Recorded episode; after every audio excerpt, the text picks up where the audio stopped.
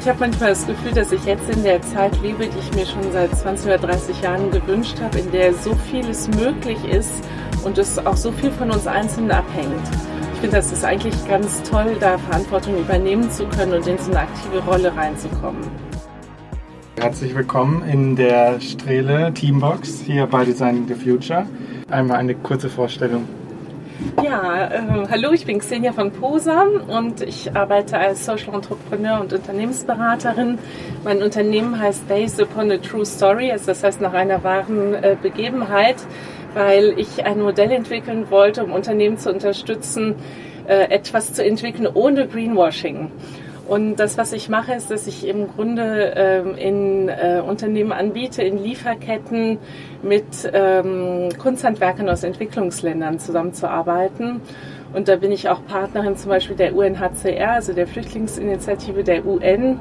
Und äh, in 23 Flüchtlingslagern auf der Welt ähm, arbeiten wir in Ateliers mit Kunsthandwerkern und die sind zum Beispiel für Chloe oder Uniqlo oder andere Modemarken tätig. Und so schaffen wir faire und transparente Lieferketten. Und im Bereich, sage ich jetzt mal, Design, Interior Design, Architektur, äh, arbeite ich mit Möbelbauern eigentlich aus, ja, aus ganz entlegenen Regionen von Malawi über Chile und äh, Asien. Ähm, aber alles ist sozusagen transparent zum Kunsthandwerker zurückverfolgbar, was, äh, was ich anbiete.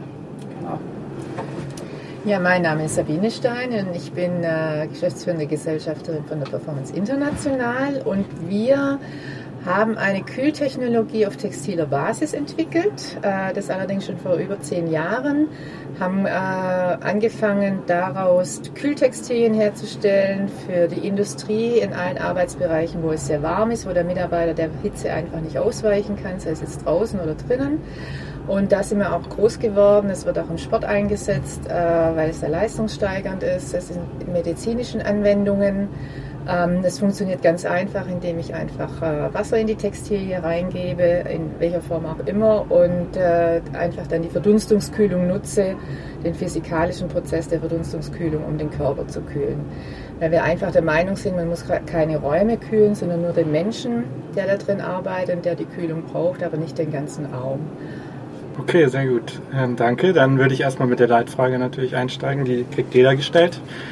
Was muss sich in der Bau- und Immobilienwirtschaft ändern, damit nachhaltiges und kreislauffähiges Entwickeln, Planen, Bauen und Betreiben zum Standard wird? Ja, ich glaube, dass wir heute schon ganz viel über Solidarität, Open Source, ähm, miteinander arbeiten gesprochen haben, also quasi integrativ zu arbeiten. Und ich glaube, dass das ein ganz wichtiges Element ist. Das heißt, man wird ähm, auf eine andere Art und Weise mit anderen Playern auch zusammenarbeiten in Zukunft. Also ich glaube, die Großen arbeiten ja jetzt schon mit den Kleinen und investieren in Startups und so weiter. Und das, was ich sozusagen mit reinbringe, ist die Möglichkeit, ähm, aus den typischen, sage ich jetzt mal, äh, Sourcing-Modellen auszubrechen und zu sagen, ich möchte mit Materialien arbeiten, die nachhaltig sind in dem Sinne, dass die, eigentlich was ich das Idealste finde, zu 100 Prozent kompostierbar sind, weil das natürliche Materialien sind, die nicht verarbeitet sind, die auch Net Zero in dem Sinne sind, weil die per Hand äh, verarbeitet werden und nicht in einer Fabrik. Und, äh, und irgendwann, wenn, sag ich mal, der Ratternstuhl oder die Bambusbank äh, kaputt geht, dann äh, kann die eigentlich äh, verwesen. Und äh, das ist sozusagen das Nachhaltigkeitsmodell, was, was ich total stark finde. Ja, ich denke einfach, dass äh, die Bauindustrie einfach lernen muss, mit neuen, ganz anderen Materialien zu arbeiten. Das sehen wir jetzt auch an, unserem, äh, an unserer Technologie, wo, wo einfach auch Interesse da ist. Ähm, und ich denke, die Regularien müssen sich ändern und vielleicht auch äh, die ganzen Ausschreibungen, wie ich es jetzt einfach auch schon mitbekommen habe, äh, die Kriterien der Ausschreibung, dann auch wenn es Wettbewerbe gibt, äh, dass einfach die Kriterien daran äh, ja, anders gestaltet werden, wer dann gewinnt. Nicht der, der das Schönste hat und, und äh, ja, designt das äh, vom Design her einfach das Beste ist, sondern einfach, dass die, die Faktoren Nachhaltigkeit, Kompostierbarkeit, Rückbaubarkeit einfach ausschlaggebende Kriterien sind für die Zukunft. Ja, sehe ich auch so. Mhm. Und gerade jetzt vielleicht auch in Bezug auf Ihre Tätigkeit mit äh, fairen Handelswegen. Sehen Sie in den letzten Jahren einen Wechsel? Verlangen die Konsumenten, also ist da ein Interesse da, gerade vielleicht auch bei der jüngeren Generation, dass sich eben was ändert, die Interesse daran haben, eben nicht immer bei den klassischen Marken einzukaufen? Ja, ich glaube, dass der Druck ähm, ganz stark auf, auf Verbraucherseite entstanden ist und ähm, die äh, Verbraucher schon sehr ideologisch einkaufen heutzutage, also ideologisch agieren insgesamt und bereit sind eigentlich auch persönliche Bedürfnisse hinter ihre Glaubensfragen zu stellen. Und ähm, gleichzeitig stelle ich fest, dass es schwierig ist für Unternehmen, die, sag ich mal, irgendwo in ihrer Blase gefangen sind, ähm, neue Wege wirklich zu denken und dass man sich den Input von außen auch holen muss, weil man einfach jeder irgendwo natürlich in seinem eigenen Saft schmort. Und deswegen finde ich so ein Format wie Designing the Future, wo so viele Player aus unterschiedlichen Branchen zusammenkommen, unheimlich stark, weil wirklich eigentlich Impulse gesetzt werden und man zusammenwachsen kann. Und das, was, also ich sage jetzt mal, wenn ich sagen würde, man braucht keinen Cradle-to-Cradle-Teppich, viel besser ist das, wenn man äh, jetzt zum Beispiel mit Tuareg-Frauen aus Marokko zusammenarbeitet, die die Wolle verarbeiten. Und das ist halt total nachhaltig, dann ist das natürlich so, aber gleichzeitig gibt es eigentlich diese Vertriebswege noch gar nicht. Und das ist, glaube ich, oft die Schwierigkeit. Deswegen sehe ich mich als Brückenbauerin zwischen zwei Welten, die im Grunde beide einander brauchen, aber wo im Moment noch gar keine Brücke da ist. Und wie skalierbar ist sowas? Das ist ziemlich gut skalierbar. Ähm, es kommt, es kommt total darauf an. Also man, äh, es gibt 300 Millionen Kunsthandwerke auf der Welt. Äh, das ist oft eine informelle Industrie, weil das in Ländern ist, wo es auch keine formellen Arbeitsbedingungen gibt. Aber es gibt ähm, sehr, sehr große Akteure vor Ort, also die auch dann von der World Fair Trade Organisation zertifiziert sind, ähm, zum Beispiel, oder auch von anderen B Corp und so weiter. Also das ist kein desorganisierter Markt, das ist nur ein unsichtbarer Markt. Mhm. Also insofern äh, ist das schon sehr skalierbar. Und welche Rolle spielen Sie jetzt aktiv?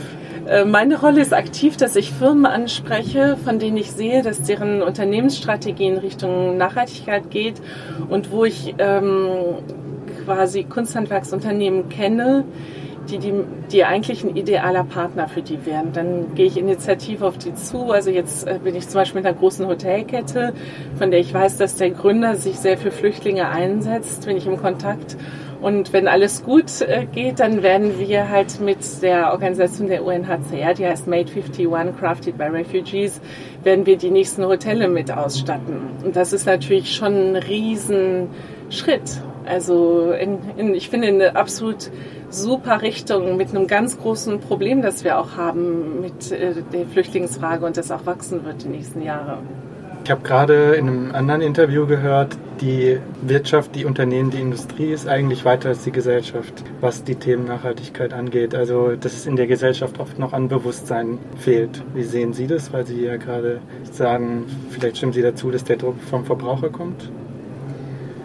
Jein, ich sag mal Jein. Ähm, ich glaube nicht, also ich denke, es gibt ein paar Industriebranchen, Zweige, die vielleicht schon weiter sind, ja, äh, aber viele sind wirklich noch äh, in der Vergangenheit gefangen.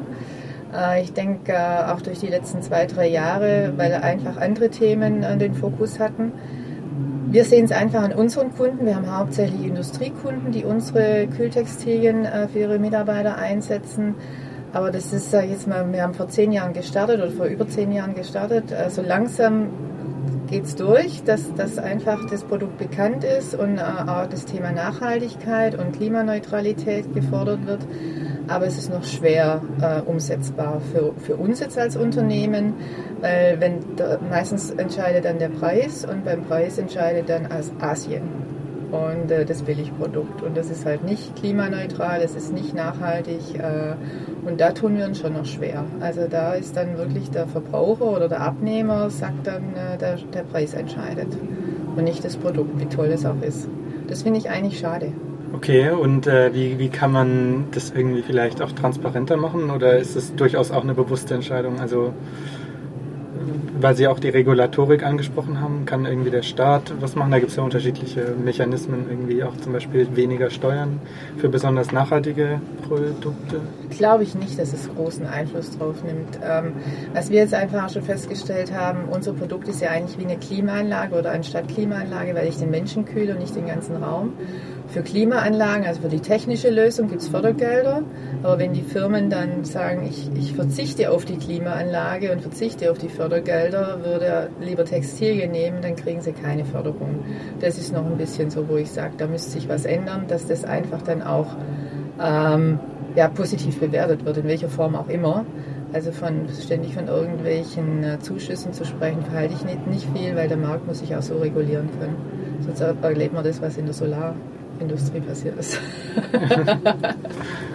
Nochmal zu dem Produkt selbst. Also ich habe gelesen, dass es ja eben äh, klimaneutral ist. Wie, vergl wie, vergleichbar ist das jetzt mit einer Klimaanlage? Also wie viel Temperatur können Sie, wie sind die Temperaturunterschiede, die Sie erreichen können?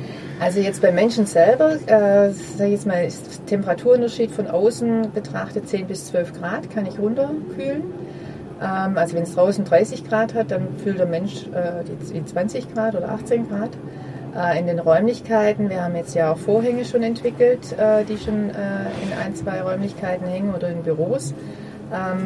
Da sind es 5 bis 6 Grad, die wir auf jeden Fall äh, erreichen können. Und das ist schon sehr viel, weil wir einfach auch von der Industrie wissen, die äh, irgendwelche Monteurshallen mit Klimaanlagen ausgestattet haben und nach zwei Jahren sich wieder melden, sie haben gerade mal ein oder zwei Grad geschafft. Und das ist nicht merkbar bei hohen Temperaturen, diese zwei. Grad. Mhm. Und die haben, es, haben jetzt trotzdem dann die Kühltextilien gekauft. Also es ist schon erheblich, was, was eigentlich der, der, der Kühleffekt oder die Kühlkapazität da ausmacht.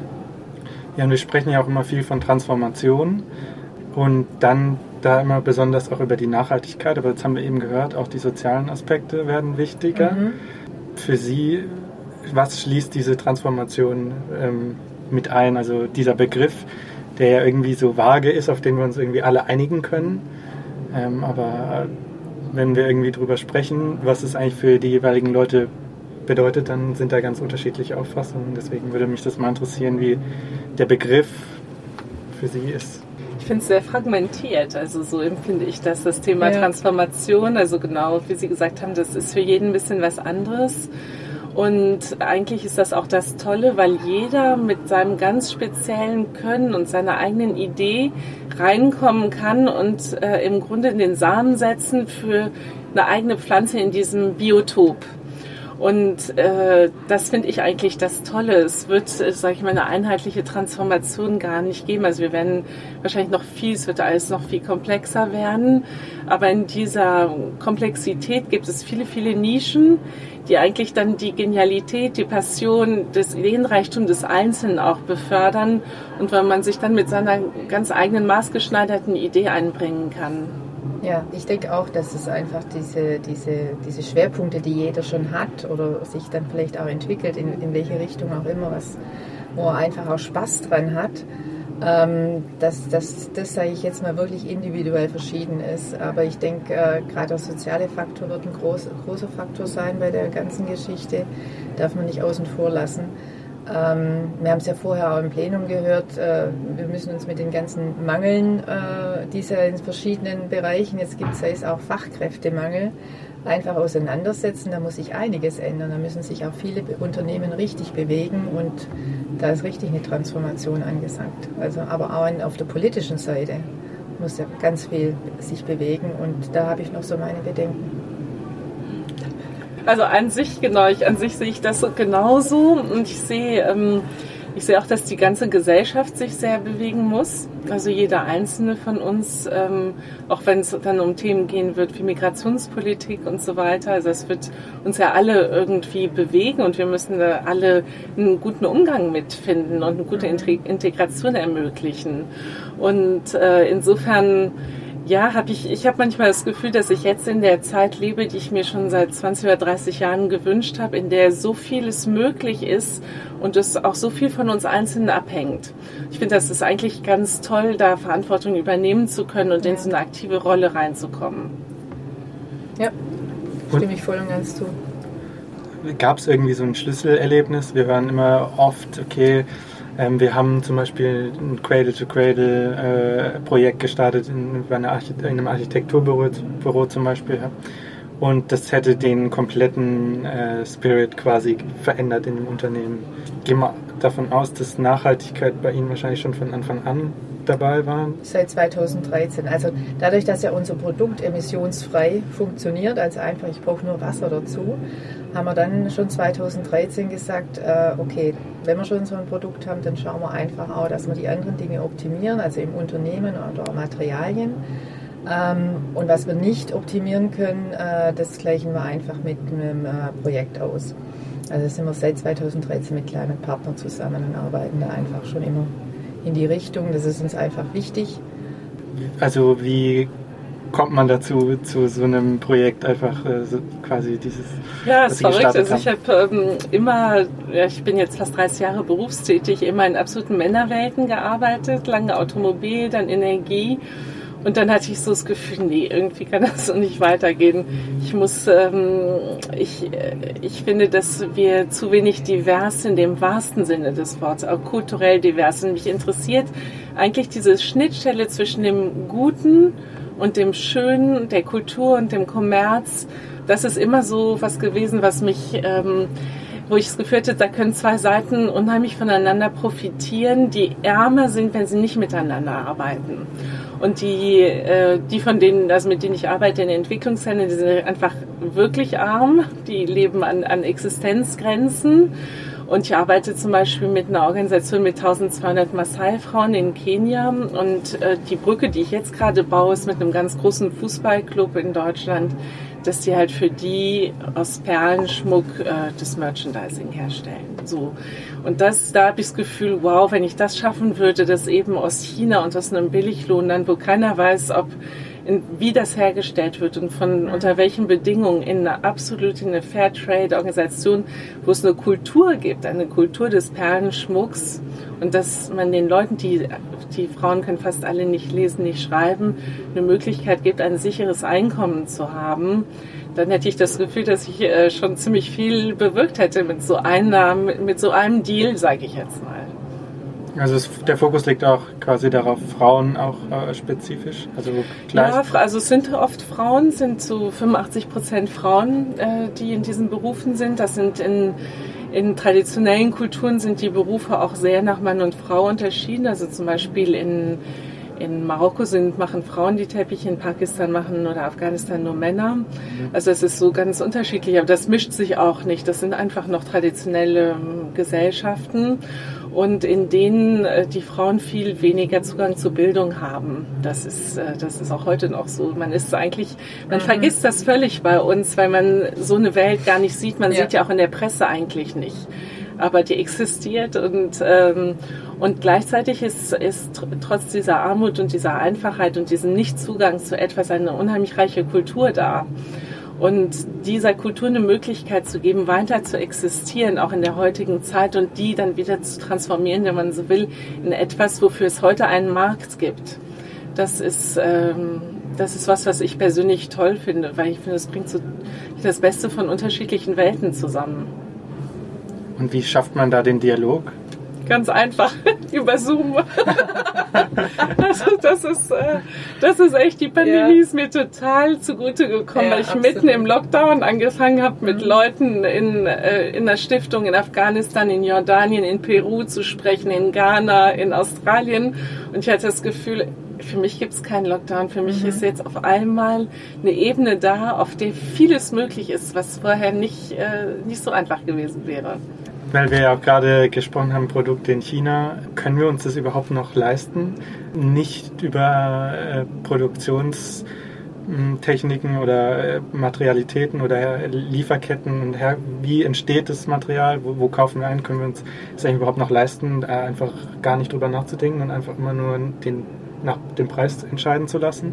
Wenn ich jetzt den Preis entscheide, dann bin ich wieder bei China. Wenn ich aber sage, ich will hier in Europa produzieren und wir produzieren in Europa, da haben wir schon, also wir waren jetzt vorgestern bei einem Kunden, der dann schon gesagt hat, ja, aber ich kriege ja das und das kriege ich ja so und so viel günstiger oder billiger. Sage ich, ja, dann können wir aber nicht mitgehen, dann müsst ihr das kaufen und habt aber das schlechtere Produkt. Ähm, ist einfach so. Ne? Also da nimmt der, der Konsument schon noch dann Dinge in Kauf, wo ich sage, okay, interessant.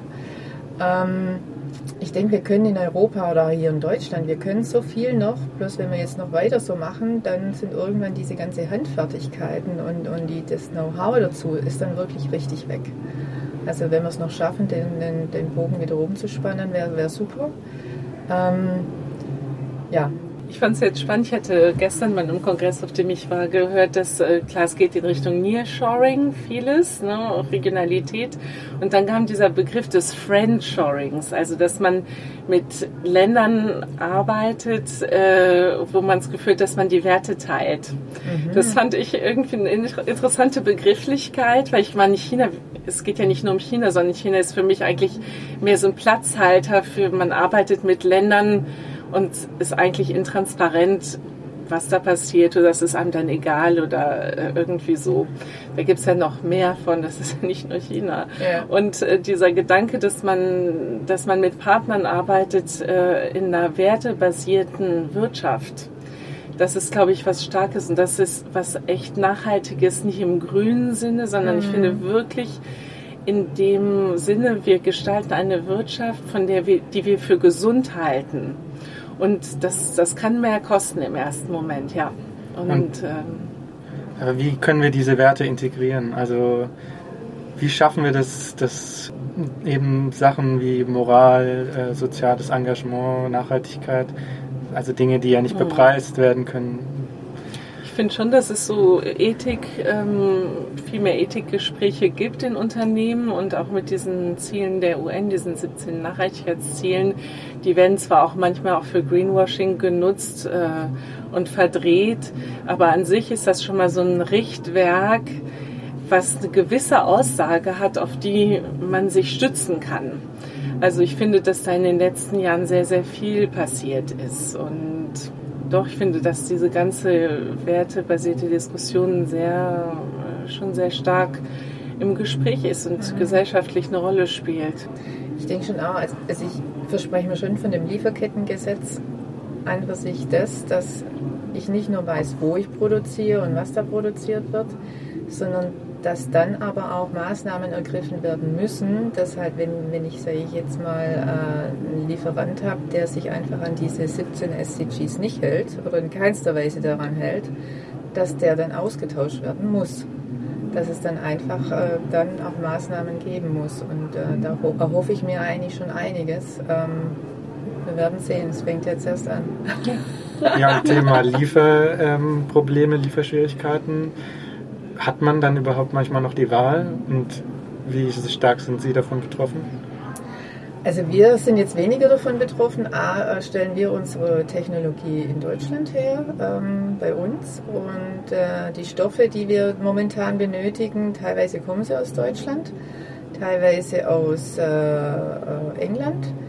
Ähm, das einzige Problem ist, dass das Garn, das Garn an sich bzw. die Faser dann teilweise aus China kommt und da, da sind wir dann schon abhängig. Aber die Verarbeitung, das, das, jetzt mal das Gewebe, wie es äh, hergestellt wird und ausgerüstet wird, das passiert alles in Europa und da haben wir einfach sich, wir hatten keine Lieferprobleme, also wir hatten echt gut vorgesorgt natürlich auch, aber ähm, ja, wir können liefern. Ich glaube auch mit der Digitalisierung, also mit den transparenten Lieferketten, ich glaube auch, das ist echt ein unheimlich wichtiger Baustein. Und es gibt ja jetzt immer mehr entlang dieser Lieferketten eigentlich so digitale Bausteine, Blockchain und so weiter, mit denen man wirklich komplett eigentlich von, von der Faser angefangen oder der mhm. Landwirtschaft angefangen mhm. bis zum finalen Produkt alles recht transparent irgendwann abbilden kann. Ja. Und äh, dann ist das keine Kür mehr, dann ist das einfach Standard. Und äh, das dauert natürlich, äh, wird noch dauern, aber es ist, man kann es schon am Horizont sehen. Und ja. ähm, insofern wird sich, äh, wird sich da sehr viel verschieben in Richtung von Ländern, die da mitgehen mhm. mit, äh, mit solchen Lieferketten. Ja, denke ich auch. Stichwort Veränderung. Ähm, uns läuft die Zeit davon, aber wie weit sind wir in dem Prozess? Also wie weit sehen Sie, stehen wir noch am Anfang? Ähm, was muss sich noch ändern? Oder ist der Wandel im jetzigen System überhaupt noch möglich? Ja, irgendwie läuft uns echt die Zeit davon. Ne? Also nicht nur im Podcast, sondern mit COP27 kann man das ja ganz genau sehen. Also Ja. Eigentlich muss, muss ein total radikaler, drastischer Wandel her.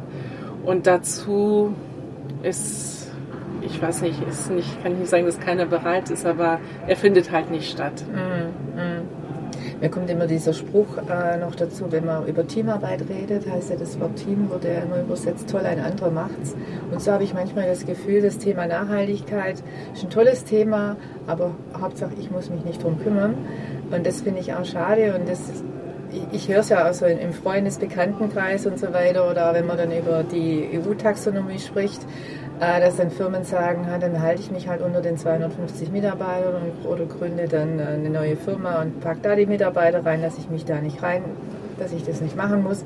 Und dann denke ich immer, hey, ihr habt es echt noch nicht verstanden. Also ihr habt die Zeit noch nicht gesehen, die da uns gerade davon läuft oder die einfach schon ja, viel zu weit fortgeschritten ist. Ja, man muss sich mit denen zusammentun, die das äh, Bock haben, dasselbe zu machen, was einem auch wichtig ist. Ja. Und dann darüber einfach eine, eine Power entwickeln. Genau. Ich glaube, das ist das Einzige, was funktioniert. Ja, ja, ja. Ich denke auch, wenn wir eine gewisse Masse haben, dann kommt der Rest. Ja, genau. Muss mit, muss mit. Okay, dann bedanke ich mich bei Ihnen und ich hoffe, dass Sie Ihren Beitrag zur Transformation leisten. Ja. Und vielleicht auch das nächste Mal wieder bei Design in the Future. Alles klar. Danke. Ja, herzlichen Dank. Liebe Zuhörerinnen und Zuhörer, das war Designing the Future auf Stimmenfang, live aus der Strähle Teambox. Vielen Dank fürs Zuhören. Wir haben noch weitere spannende Gäste und deren Perspektiven eingefangen. Wir freuen uns, wenn Sie auch beim nächsten Mal wieder mit dabei sind, um zu erfahren, wie weitere Personen aus dieser Branche, vielleicht auch ganz anders, über die Fragen der Zukunft denken. Bis zum nächsten Mal.